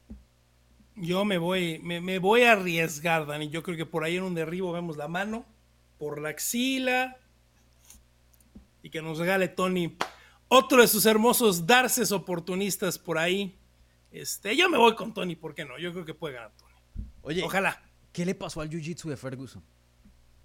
Lo dejó de usar, Dani. Lo dejó de usar, es una locura. Uno de los mejores jiu-jitsu del peso ligero, un darse privilegiado, Desapareció. buena técnica de derribe. Ya no lo voy a usar, adiós. Una guardia temible. ¿Sabes cuándo fue? Por eso queríamos ver la pelea de Javier. Fecha. 5 de noviembre de 2016, a unos 8 kilómetros de mi casa, en la Arena Ciudad de México. El día que peleó con Rafael Dos Años, que se quedaron 25 minutos de pie en una de mis peleas favoritas de mm. todos los tiempos, dijo, perfecto, no más Jiu-Jitsu, puro Muay Thai. Increíble, esa guardia era la más temible, los codos que generaba Tony Ferguson desde abajo y la habilidad de mantenerse en guardia, porque ahora le pasan la guardia con facilidad y lo someten, algo que en su prime era nunca se podía pensar. Por eso esa pelea con Javi por muchos años fue, fue tan apetecida. Pero bueno, qué lástima. Oye, para terminar con, con eh, Ferguson, eh, gane o pierda, no más, ¿cierto? Ya, ya, suficiente. Bueno, si gana le va a dar otra pelea a UFC para que se despida. Si pierde lo tienen que cortar. Tony va a pelear hasta que lo saquen con camilla. Lamentablemente. Espero que te equivoques, eh, Rod. No, debería de no pelear, debería de no pelear, de acuerdo. Pero conociendo a Tony, Tony va a pelear hasta que una comisión diga que no. Espero que nos equivoquemos. Probablemente si eso es lo que pase, pero espero en un mundo no ideal y no soy aquí por eh, tirarle mala vibra a Paddy, pero eh, que gane Ferguson, un peleador tan querido, se merece una gran victoria, un pay-per-view y se retire, no más, que se vaya eh, en una victoria, porque la verdad que él se lo merece. Ha tenido una carrera fantástica y, sería muy triste verlo perder contra Paddy y tener siete derrotas consecutivas. Gane o pierda, no más, Tony. Ya hiciste lo que hiciste. Un grande, pero no más, no más. Bueno, eso es todo lo que tenemos en cuanto a el pay-per-view de UFC 2. 96. Eh, Ahora hay tres preliminares que rápidamente quiero hablar antes aquí de, cerrar el programa en los últimos minutos que nos queda. Y una de estas preliminares pueda que termine siendo pelea de pay-per-view. Veremos eh, qué pasa en el transcurso de, hoy jueves. Igualmente el viernes seguramente UFC nos, dará alguna, alguna información eh, ahora mismo, si no ya mismo mientras estamos grabando esto. pero bueno, la pelea que por ahora va a cerrar las preliminares, una pelea fenomenal en las 145 libras Josh Emmett se enfrenta contra eh, Bryce Mitchell, una pelea muy pero muy buena. Esta pelea originalmente era Giga Chikasi contra eh, Josh Emmett, pero Giga eh, en entrenamiento se... Mm, no sé exactamente qué le pasó con... tiró una patada y, se rasgó el groin, ¿fue algo así? Sí, algo, algo pasó en la ingle ahí. Es una lesión muy molesta. Pero bueno, el, el punto es que no pudo pelear. Y ahora eh, Bryce Mitchell levanta la mano y ahora se va a enfrentar contra Josh Emmett. Eh, Diego López, eh, un gran amigo aquí del canal, el brasilero adoptado por México, había ofrecido sus servicios para hacer un reemplazo. pero ¿cuál te gusta más? ¿Te hubiera gustado que, que, Diego hubiera peleado aquí contra Josh Emmett o te gusta más la de Bryce Mitchell? Quiero mucho a Diego, tengo muchos años cubriendo la carrera de Diego. Tomar una pelea con dos semanas de antelación contra Josh Emmett más cuando ya peleaste tres veces en el año. Te quieres comer el mundo, Diego, y lo entiendo, pero tranquilo, tranquilo, tranquilo. Creo que Vice Mitchell lo hace de buena manera, sabe que después de la derrota con Trilia Topuria tiene que volver a reconstruir, sobre todo porque van a pelear el mes de febrero. Eh, no me sorprendía que también Bryce lo que está haciendo es, oye, si puedo ganar esta, voy a levantar la mano quiero ser el reserva para esa pelea de campeonato. No, se me hace mala estrategia, tampoco se me hace malo. Por el estilo de Bryce Mitchell, ¿no? Siempre es arriesgadísimo eh, pelear contra Josh Emmett y no quiero hacer menos a Josh Emmett. Jay Rodríguez tiene un buen jiu-jitsu, pero hasta ahí es un buen jiu-jitsu. Si ahí Rodríguez te somete de esa manera, alguien como Bryce Mitchell te puede hacer un pretzel. ¿no? Y, creo que está muy consciente Bryce Mitchell de que es una pelea dura, que es una pelea donde te pueden noquear de manera espectacular, pero que es un evento grande y que para su estilo podría ser una segunda victoria consecutiva que lo pueda volver a meter un poquito a la, discusión con cuando tu única derrota es Ilia Topuria, ¿no? Sí, y Josh Emmett a principios de este año era un top 5, entonces eh, no está muy lejos de lo, que, de lo que antes representaba, aunque creo que esa derrota contra Topuria le bajó mucho ¿no? el, eh, valor de lo que él tiene en, esa división. Eh, creo que Josh Emmett, bien rapidito, sí o no, ya, ya terminó ¿no? sus días de, contendiente al título, ¿cierto? Ya lo, sí, lamentablemente sí. ¿eh? Las dos consecutivas, la de Jair y la de, la de Ilia, creo que ya nos quedó claro que va, va para lo que pase. Si, si, a duras penas le dieron un evento estelar con qué era, cuatro o cinco victorias consecutivas, muy difícil que a estas, a 36 años de edad, eh, vuelva a ser una buena racha para que UFC lo considere para una pelea de campeonato. Entonces, sí, probablemente se va a quedar como un gatekeeper a estas alturas de su carrera. Eh, pero Bryce Mitchell, un peleador relativamente joven, 29 eh, años de edad, perdió contra Ilia Topuria, pero muchas personas pierden contra Ilia Topuria. Eh, ¿Qué tanto crees en el potencial de Bryce Mitchell? ¿Será que va a ser uno de estos peleadores interesantes, de personalidad, que se queda dentro del top 10? ¿O tú sí crees que tiene madera para ser contendiente al título y campeón? Bryce Mitchell va a pelear por un cinturón en UFC. ¿Sí crees? Estoy seguro. Estoy seguro. Estoy seguro. Mm. Si no le gana, la locura va a pelear por un cinturón en UFC. Es, es uno de los 145 eh, más talentosos que hemos visto en los últimos 4 o 5 años. ¿no? Eh, y sobre todo, ¿sabes qué? Lo he visto evolucionar. Sí ha cambiado, sí ha mejorado, sí ha trabajado. Eh, eso me parece. Ahora, me preocupa el último año y medio donde le, le, consume. Ahora, no sabíamos antes porque no usaba tanto las redes, pero parece que le consumen más las teorías de conspiración que el deporte, ¿no? Y ahí hemos visto a muchos peleadores quedarse eh, eh, en ese tipo de cosas. Eh, creo que está llegando una parte, le costó trabajo que le dieran rivales fuertes al inicio, ¿no? El inicio de la carrera pues tampoco es el mejor por ahí. creo que hasta la de, bueno, tuvo tres seguiditas, ¿no? De Charles Ross, André Phil y Edson Barbosa, mm. donde le dio la pelea contra Ilia Topuria. lo vi muy bien contra Danigue. Vamos a ver contra Josh Emmett, ¿no? Yo, yo creo que todavía tiene madera para poder ser un contendiente. Sabes que yo no estoy tan yo pienso que es un buen peleador, creo que es un top 10 seguro, de eso no lo tengo ninguna duda. Eh, pero no, no estoy tan entusiasmado a, su prospecto en la categoría. Para mí, Bryce Mitchell, vuelvo y repito, un buen peleador, lo respeto mucho. Eh, ganarle a él es jodido. Significa que eres uno de los siete mejores, seis mejores del mundo, en mi opinión, eh, si le ganas a Bryce Mitchell. Pero lo veo, no le veo ganándole a un, Arnold Allen, no lo veo ganándole a un Jair, a un Max Holloway. No sé, me parece que le falta un poco de, de striking, de poder. Eh, y esa base no, no, la veo tan fuerte. El jiu-jitsu, fenomenal, pero no, no sé, no sé. Eh, veremos, pueda que eh, en esta pelea, y creo que esta pelea va a definir mucho, ¿no? Si puede llevar al suelo a alguien tan fuerte como lo es y tan buen luchador como lo es, em, como lo es Josh Emmett, y a la misma vez lidiar con el poder de Josh Emmett, de pronto pueda que empiece a cambiar mi opinión. Pero ahora, pre-UFC 296, buen peleador, interesante, divertido top 10, pero contendiente serio al título, no lo veo por ahora. Mi pico oficial, Josh Emmett, decisión. Ah, lo vas a meter Rice.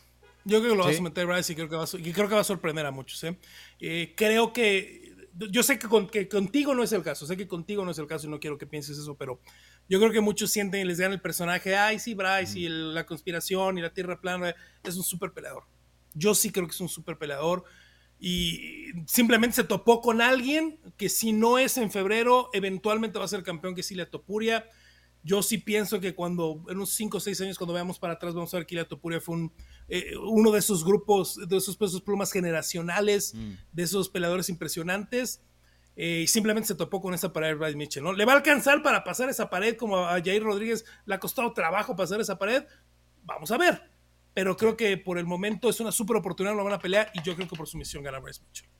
Eh, posible. definitivamente dejo la, puerta para que eso pase. No es como la pelea de, de, Pantoya, donde me, sorprendería si gana Royal. No, en este caso creo que Bryce, sí, claro, puede ganar. De hecho, tu predicción no me parece para nada loca. Simplemente no, no la comparto. Y, y de pronto, Roderick, de pronto también pueda que eso sea el caso, que de pronto lo esté menospreciando un poco por, por sus comentarios y eso. Procuro yo intento ser lo más eh, imparcial y lo más objetivo, pero pues a veces eso, esas cosas pasan. Lo admito, a mí me pasó con Sean Strickland. Eh, él de la manera que habla y se refiere... A todos, a todos. Se, hace pasar como un peleador un poco no educado, bobo, pero es un peleador brillante y súper sofisticado. De hecho, de, esto estaba pensando el otro día. Si le pones la, el acento el vocabulario y los pensamientos de Robert Whittaker en Sean Strickland, hace cinco peleas la gente te hubiera dicho futuro campeón. Sí, sí, sí, sí, sí, sí, sí, sí, sí, sí. Entonces es difícil a veces. Yo no simpatizo con yo no mm. simpatizo ni con Strickland ni con Duplessis. Es un peleón, Dani. Sí, sí, sí. Es un peleón, es de lo mejor que vamos a ver el año que entra. Mm. Bueno, ahora eh, yo sé que nos queda poco tiempo, te tienes que ir, pero quiero pasar a otra pelea importante aquí en las 135 libras. Eh, regresa eh, el ex campeón de la división Cody Garbrandt contra Brian Kelleher. Una pelea de las preliminares, pueda que termine en la cartelera estelar, como había mencionado previamente, veremos. pero siempre que Cody Garbrandt pelea, me gusta hablar de él y más o menos es el mismo tema. La gente que ha estado siguiendo este canal, me ha estado siguiendo por muchos años, ya de pronto se van a quejar, ah, Daniel otra vez con las mismas.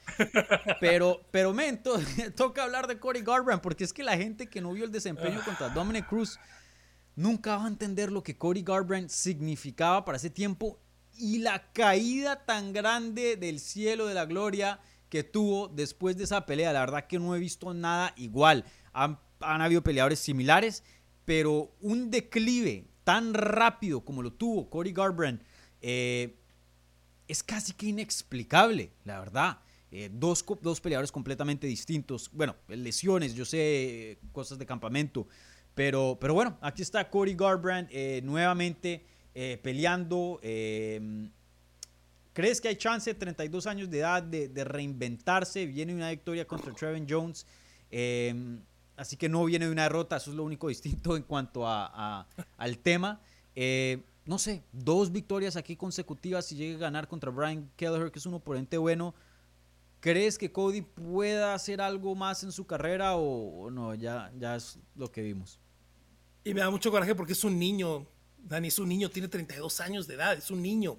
Eh, me preguntaban justamente el otro día en, mis chats el lunes que qué había pasado con él. Pues bueno, un peleador que no evolucionó al momento correcto, lesiones y muchos problemas de salud. ¿eh? La gente no se acuerda que tuvo problemas de riñones muy fuertes, eh, incluso estuvo en el hospital ¿no? por, problemas de riñón. Luego tuvo una infección de COVID muy mala que lo dejó con problemas de vértigo, con problemas de brain fog. Mal, mal, físicamente estuvo mal en mucho tiempo. Las dos derrotas contra Dillashaw me dio esperanza la victoria contra eh, Rafael Asunzao. Yo estuve en el Apex cuando peleó contra Rob Font, donde no estuvo ni cerca. No estuvo ni cerca esa noche, ¿no? Font simplemente eh, fue un peleador eh, más arriba. Me da mucho coraje lo que pasó con la carrera de TJ Dillashaw. ¿Qué tanto pueda rehacer de su carrera? No sé. Pero lo que sí sé, Dani, es que si llegara a perder con Brian Kelleher la noche del sábado, este, necesita hacerse muchas preguntas Cody Garban sobre lo que quiere con el resto de su vida, ¿eh? Sí, estoy de acuerdo. Puede que el sábado pueda, pueda ser su última pelea, especialmente si pierde. Me acuerdo con la pelea de... Y, Cody Garbrandt es... Eh, yo lo escucho en las entrevistas y es una, una persona... Porque el aspecto, él es alguien muy rudo y muy... Eh, uno piensa, ¿no? Como alguien... Pero eh, es toda una, una persona muy... Sí, claro, con ese tatuaje del cuello. Pero es una persona muy inteligente, habla muy bien. es una persona muy honesta, especialmente en estos recientes años. Eh, y muy optimista, que eso es lo que aprecio de él y, 100% tiene mi apoyo. Eh, pero cuando le gana a Trevin Jones, que fue un buen desempeño, no fue malo, pero pues es Trevin Jones, eh, habló de que el campamento estuvo lleno de lesiones, que tuvo problemas de espalda, que en el primer takedown después no sentía el brazo, ¿te acuerdas? Y por eso usó tanta lucha, porque hizo un takedown y sintió un, algo, un, piquete en la espalda y, le tocó luchar porque no podía. No, yo escucho eso y yo digo, man, y a los 32 años, Dani, a los 32 años. Eh, lástima porque este peleador, si no fuera por todas las lesiones que tuvo de espalda, creo que eso fue lo más grande. Eh, porque él cuando peleó contra TJ Dillashaw casi ni podía entrenar y le tocaba ir a Alemania que lo inyectaran en, la espalda para... No me acuerdo qué es lo que estaba haciendo. El, stem cell y no sé qué si, si no fuera por esas lesiones, de pronto él pudo haber llegado a ser uno de los mejores, si no el mejor campeón de 135 libras dentro de UFC. Vayan y vean la pelea contra Dominic Cruz que tuvo en el 2016. Un mejor desempeño de campeonato no he visto. De pronto Jones contra Shogun, de pronto. Eh, Mira, yo, la, gente que no estuvo para esa rachita de Tanquiño, Tomiñas, Taquella, Dominic. Si realmente, yo sé que cicla mucho el fanbase del MMA, mm. si no han visto estas peleas, vean esas cuatro peleas. Estar cubriendo este deporte en ese momento de 2016, donde peleó cuatro veces y fue de noquear a Tanquillo Méndez, que era un peleador muy respetado, en el mes de febrero, a ser campeón el mes de diciembre, es de las mejores rachas que he visto yo en 12 años cubriendo este deporte. Sí. Sí, brutal. Y ese desempeño, de pronto el de John Jones fue más brutal que tuvo contra Shogun, pero la gracia que tuvo, la elegancia que tuvo Cody Garbrandt en ese desempeño contra Dominic Cruz y la manera que lo hizo ver eh, fue algo de otro mundo. Los, invito a que vayan y vean esa pelea porque muchas personas ven a Cody Garbrandt, ay, habla mucho, porque sí habla, ¿no? Pero eh, para, para hacer las peleas, eh, la gente que no conoce verdaderamente a Cody Garbrandt de pronto tiene una, una percepción muy, muy distinta, muy errada, la verdad pero Cody Garbrandt llegó a ser todo un crack. Desafortunadamente tuvo esas lesiones. Pero bueno, rápidamente pasemos a otra pelea que quiero resaltar de las preliminares antes de cerrar aquí la previa de UFC 296. La mexicana Irene Aldana regresa al octágono después de su derrota contra Amanda Nunes eh, en mayo. Eh, intenta nuevamente retomar una buena racha, intentar hacer un camino nuevo a el título de las 135 libras de las mujeres y se está enfrentando contra Carl Rosa. Eh, una pelea muy importante de Irene, tiene 35 años de edad, aunque es un 35 engañoso porque empezó a entrenar más o menos, si no estoy mal, como a los 24 o 25 y su mejor momento llegó este año, en el 2023, en cuanto a lo más alto que ha llegado en su carrera. Eh, no estoy diciendo que está entre la espada y la pared, pero un poco cerca, ¿no? Un poco cerca. O sea, esto es una victoria que sí o sí tiene que conseguir si es que quiere retar al título. Yo creo que Irene tiene una campaña más al cinturón eh, y mucho de eso va a depender de, esta victoria, ¿no? Sí, en México decimos mucho que es el último jalón y es el último jalón realmente mm. de la carrera de Irene Aldana, ¿no? Eh, Carol Rosas ha hecho una muy buena carrera en el UFC 6 y 2, pero no ha enfrentado a una rival del tamaño de Irene Aldana y cuando ha enfrentado a peleadoras un poquito más complicadas es cuando ha caído la brasileña, ¿no? Es una mm. pelea que debe de ganar y debe de ganar bien Irene Aldana. Yo la admiro mucho. Eh, sabíamos que había un tema mental desde hace muchos años, ¿no? A mí me tocó narrar la pelea contra Tonya Effinger, después lo que pasó contra Holly Holm, y siempre que caía eh, algo, estaba enferma, estaba lesionada, siempre venía ese de, ese fue por esto, fue por esto, y creo que después de la pelea de Amanda, y se necesita mucho coraje y se necesita mucha valentía, sobre todo en una posición tan pública como la de Irene, salir a decir, ¿saben qué? Es un tema mental, es un tema de bloqueo mental y lo voy a trabajar. Y luego regresas a pelear y obviamente en la semana todos te van a preguntar de exactamente eso. ¿No? Porque obviamente es el tema que todos van a querer tocar. Es una pelea muy ganable para ella, es una pelea donde se puede lucir, es una pelea donde puede noquear. Y muy parecido a lo de TJ Dillashaw, yo no creo que sea el caso, pero si llegara a caer contra Carol Josa, eh, hay preguntas fuertes que hacer por ahí. A Cody Garbrandt mencionabas. Cody Garbrandt, perdón. si, pierde Irene contra Carol Josa, eh, no sé qué estamos haciendo. Sabes que yo estoy en desacuerdo ahí. Em, estoy en acuerdo en lo de Cody Garbrandt porque Cody Garbrandt tiene un mundo de problemas de salud y una racha, pero por más de que venga de una victoria contra Trevin Giles eh, antes de eso tenía que estaba como 6 y 2 apenas, algo así. Eh, perdón, 2 y 6. Eh, Irene, yo creo que si pierde acá, de todas maneras, yo la pongo a ella entre las 15 mejores mujeres dentro de la edición, hasta 10. Me sentiría como decir que sigue siendo entre las mejores 10. Obviamente depende mucho de, de, cómo pierda, pero si pierde de una manera competitiva, de todas maneras pienso que Irene está entre las mejores. Eh, pero creo que ya nos le ponemos un límite a ese techo, ¿no? Que se puede quedar dentro del top 10 por un tiempo más y de pronto top 15 unos años más y ya y no retar por un título. Creo que esas son las expectativas que me doy, pero que puede seguir consiguiendo victorias dentro del top 15 a futuro, por más de que pierda esta, yo, yo creo que sí. Y, como lo dije, 35 años de edad, creo que en las mujeres se perdona un poco más. También empezó un poco tarde. Y no es que tenga muchas lesiones. Yo sé que ya ha tenido una que otra lesión, pero no es que tenga una, larga trayectoria de lesiones como Garbrand. Eh, lo que sí se está peleando aquí, Irene, yo creo, es, es como dirían en, fútbol, la, ilusión, ¿no? Eh, se necesita un desempeño para volver a ilusionar al público y decir, ok, aquí hay algo más, aquí se puede más. Eh, yo creo que Irene tiene que salir y ganar convincentemente, finalizar, para decir, hey, la que peleó en UFC 288 era. Sí, sí, no soy no Fui yo. Ese no era yo. Así como lo dije, un bloqueo mental. Miren lo que yo puedo hacer ahora. Estoy trabajando con un psicólogo, psicóloga, lo que sea. Eh, Irene 2.0, vamos por el título. México sigue aquí presente. Voy a acompañar a Alexa, mi compañera, como campeona. Boom, vamos. Amanda ya no está aquí en la edición. Nos fuimos al campeonato. Creo que sí hay otro, otra campaña de título. Em, veremos, obviamente. Eh, y, sí, como tú lo mencionas, eh, creo que aquí lo que, lo que em, da un poco de optimismo es que las habilidades de Irene siempre han estado ahí. Em, el problema ha sido lo mental, ¿no? Eh, y todavía no hemos visto una Irene 100% lista mentalmente contra una peleadora así de alto calibre como lo es Holly, como lo es Amanda, y, podernos quitar la duda, bueno, pues no, no tiene con qué. No podemos decir eso, ¿Quién sabe cómo hubiera ido a Irene si hubiera entrado 100% confiada, así como eh, ha entrado en otras peleas cuando peleó contra Amanda Nunes? De hecho, en el primer round hubo una combinación que le conectó a, Amanda y, medio la, la puso atrás un poquito, pero simplemente no, no le añadió a, eso. Eh, veremos qué pasa con Irene. Eh, yo creo que va a ganar este combate. Pienso que tiene otra campaña al título. Sigue como contendiente, pero sí o sí tiene que ganar esta y convincentemente.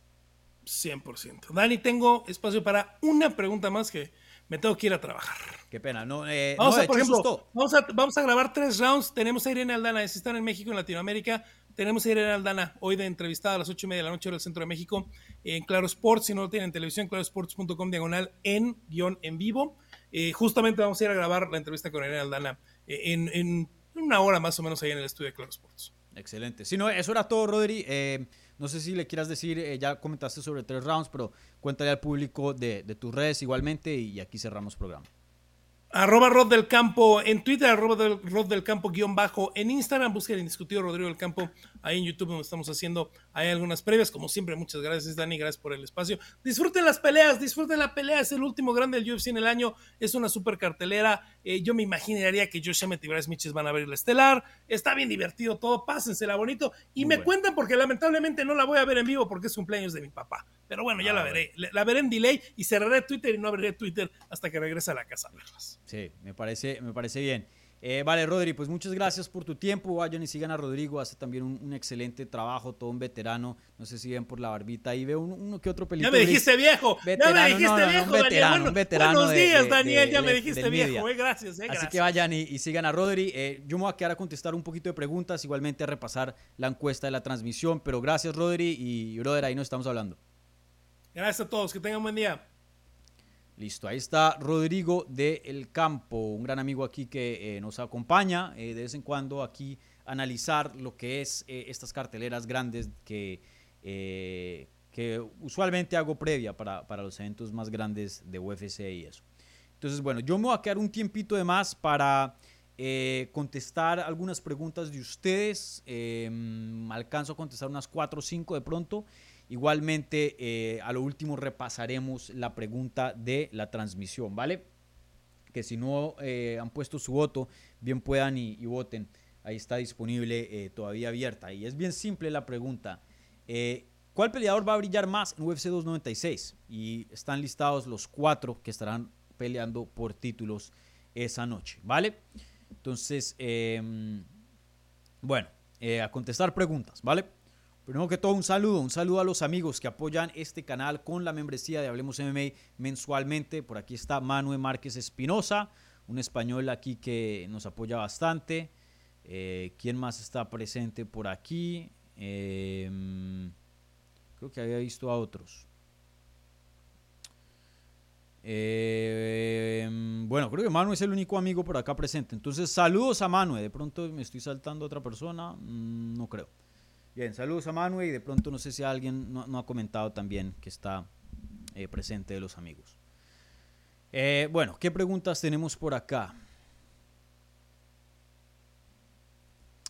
Brian eh, Benialgo dice, hola Dani, ¿qué tal todo? Vi que estuviste de paseo en estos días. Mi pregunta es, ¿en qué posición queda Colby si pierde esta pelea? ¿Se acabaría definitivamente las oportunidades por el título? Saludos. Eh, sí, como lo había mencionado yo, eh, pienso que esto es lo último de Colby Cointon como retador al título, eh, si es que llega a perder, obviamente. Si llega a ganar, pues se queda como campeón y va a seguir defendiendo el título, en mi opinión. Si llega a perder de una manera convincente, de, una manera no convincente, como estatus de campeón, pueda que se pueda hablar y pedir una revancha de campeonato y así continúe peleando.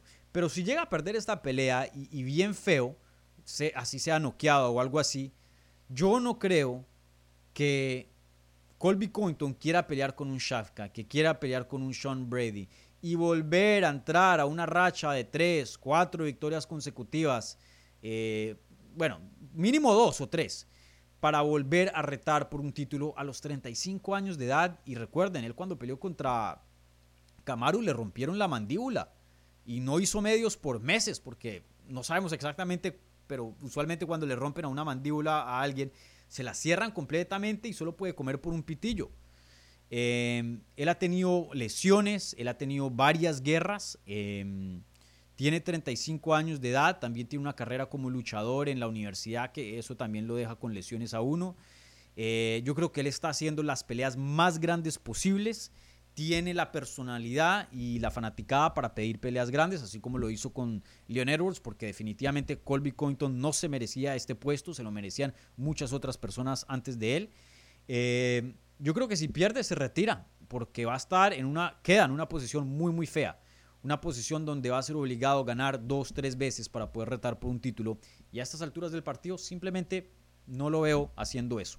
Entonces yo, en lo personal, Puede que otros estén en desacuerdo, pero yo pienso que este sábado, si pierde Colby Cointon, será su última pelea como peleador profesional. Veremos. A menos que le quede una super pelea, que Jorge Masvidal regrese, algún tipo de esa pelea. Pero nuevamente una campaña al título, no lo va a hacer. No lo va a hacer. o retiro o super pelea. Creo que eso le queda a Colby.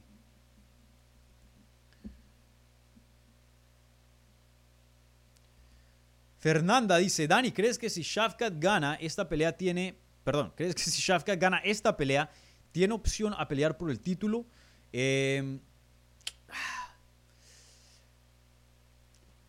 en un mundo normal yo diría que sí, y lo digo normal porque la división de las 170 libras no ha sido tratada normalmente, entonces eh, al saltarse ciertos contendientes que se merecen una pelea de campeonato, eso ha creado una larga fila de varias personas que merecen una, una pelea al título. Ahora, lo que diría es que la, lesión eh, o la enfermedad de Ian Gary le ayudó a Shafkat, porque si Ian Gary le ganaba a Vicente Luque, no creo que se merecía, pero que tiene un argumento para decir y pelearle ese puesto a Shafkat, claro que sí. Entonces, eso es bueno. Eh, el problema ahí es que de todas maneras sigue pendiente Belal Muhammad, que viene una racha fenomenal. Em, cuando peleó contra Leon Edwards fue un no contest, entonces si llega a ganar Leon Edwards, pues em, sería una pelea que, mucha gente yo creo que quiere ver. Eh, por más de que Shafkat sea un poco más querido que Belal, creo que lo justo es lo justo y, tienen que darle esa pelea a Belal. A Belal lo pusieron como reemplazo para esta cartelera y eso muchas veces habla de, de que aseguró más o menos el puesto. No siempre, pero la mayoría de veces los reemplazos terminan peleando por el cinturón. Miren a Brandon Royal, fue reemplazo para UFC 290, Pantoya contra Brandon Moreno. Hoy día UFC 296 se encuentra peleando por el cinturón. Entonces yo creo que el siguiente va a ser Belal. Eh, entonces, haga lo que haga Shafkat, mm, va a tener que hacer mucho contra Thompson para poder robarle ese puesto a Belal. Creo que es casi que imposible. Pero que se puede posicionar como el número 2 ahí detrás de Belal, yo creo que sí, yo creo que sí. Eh, entonces, veremos qué pasa, veremos qué pasa. Sin duda una victoria aquí es sumamente importante porque ya es un escalón de más. Le ganó a buenos veteranos, buenos contendientes, pero con Wonderboy Thompson se está enfrentando por primera vez contra un ex retador de título. Eso ya es un paso de más. Entonces, eh, muy, muy importante esta pelea. No creo que va a definir si va a pelear por un título o no, pero, pero yo creo que lo posiciona como un top 5 seguro. Eh, y pueda que ahí sí esté a una a pelear del campeonato. Entonces, eh, no define si va a pelear por un título o no, pero sumamente importante para la carrera de Shafka. Bueno, eh, ¿qué otras preguntas tenemos por acá? Veamos.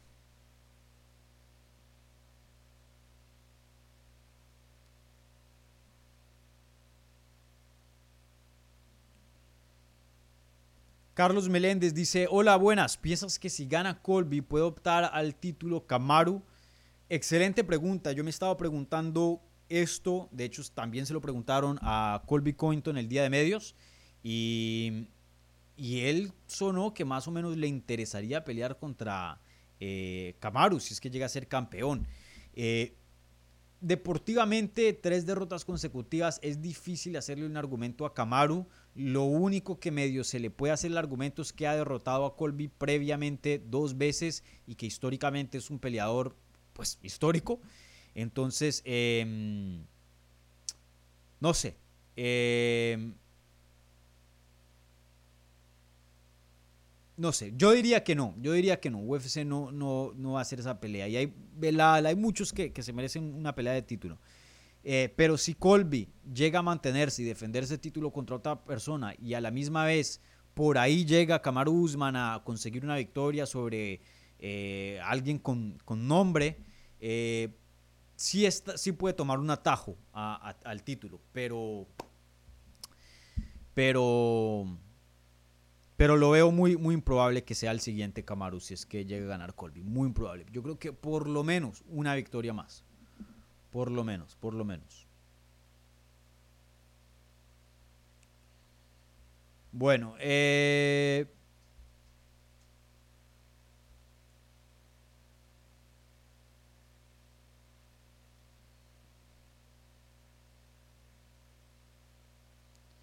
Bueno, con eso vamos a terminar las preguntas, no hay más. Em, pero falta la pregunta de la transmisión, entonces voy a terminar aquí la encuesta y repasemos los resultados. La pregunta de la transmisión era ¿cuál peleador va a brillar más en UFC 296? Eh, las opciones eran los peleadores que están peleando por campeonato este sábado: Leon Edwards, Colby Cointon, Alexandre Pantoya y Brandon Roybal. Eh, hubo 233 votos, 50% de ustedes dijeron Leon Edwards, el 32% dijo Colby Cointon, el 11% dijo Pantoya y tan solo el 6% dijo Brandon Roybal. Eh, creo que estoy de acuerdo con, con esa cómo se, se, repartieron los votos. Eh, yo creo que Leon Edwards, siendo el que está peleando en la estelar, está en un muy buen momento de su carrera. Eh, tiene un chance acá, si finaliza Colby Cointon, de salir como todo un héroe. Em, y luego, en ese orden, Colby también, si le gana a Leon Edwards, demuestra que es top. Eso sí, no cabe la, la, duda. Y Pantoya, eh, ahí muy buen peleador, pero esa pelea con Roybal, por más de que me encante deportivamente, en cuanto a mediáticamente no, no tiene mucha fuerza. Eh, y eso pues también eh, opaca un poco la, el logro, por decirlo así. Pero bueno, ganarle a, a no es, no es cosa fácil. Entonces, de todas maneras, Pantoya tiene aquí un chance de brillar. Y me atrevería a decir que no creo que se pueda volver una superestrella así como Brandon lo es en 125, pero que el perfil puede subir mucho más, yo sí creo que sí. Y algo de, un, de estrella se puede volver en esa división. Pantoya tiene una historia excelente, es brasilero, entonces tiene todo un país detrás de él, eh, un, mercado muy, muy importante, pelea de una manera muy, muy emocionante, eh, veterano, pero relativamente se ve enterito no sé, yo creo que Pantoya tiene, tiene uno otro más escalón en cuanto a, a su estatus en este deporte, veremos. Bueno, gente, con eso termino eh, transmisión. Un par de avisos antes de cerrar. Por favor, no se me vayan. Eh, primero que todo, like a este video. Eh, si así estén viendo en vivo en repetición, buen review un podcast. Si están escuchando en audio, no se les olvide seguir las redes en Hablemos MMA, arroba Twitter, Instagram, Facebook, TikTok a mí en esas mismas plataformas, en arroba Dani Segura TV, excepto TikTok. Y bueno, desafortunadamente la pelea de Ian Gary y Vicente Luque se cayó, pero la entrevista con Vicente sigue ahí vigente. Puede que la parte de Ian Gary en cuanto a la pelea en sí no esté vigente, pero de todas maneras respondiendo al hate de Ian Harry, de Ian Gary, perdón, a los comentarios de Ian Gary en el Instagram de Vicente, eh, análisis de la pelea del evento estelar. Todos esos comentarios siguen en pie. Si quieren ver esa entrevista está disponible en el canal. Vayan y la chequen. Igualmente em, está un poco tarde, yo sé, pero voy a ver, eh, estaba en vacaciones, no pude entrevistar a Irene. Voy a ver si algo puedo hacer antes del sábado. Lo veo muy improbable, pero intentaré. Em, y bueno, eh, chance el sábado por la mañana voy a hacer una sesión de preguntas y respuestas, ya que aquí nos quedamos un poco cortos con las preguntas. Entonces, si tienen alguna pregunta, guárdensela y alístenla para el sábado en la mañana cuando haga eh, la sesión de preguntas y respuestas versión UFC 296, ¿vale? Eh, bueno, gente, un abrazo gigante. Nos vemos el sábado.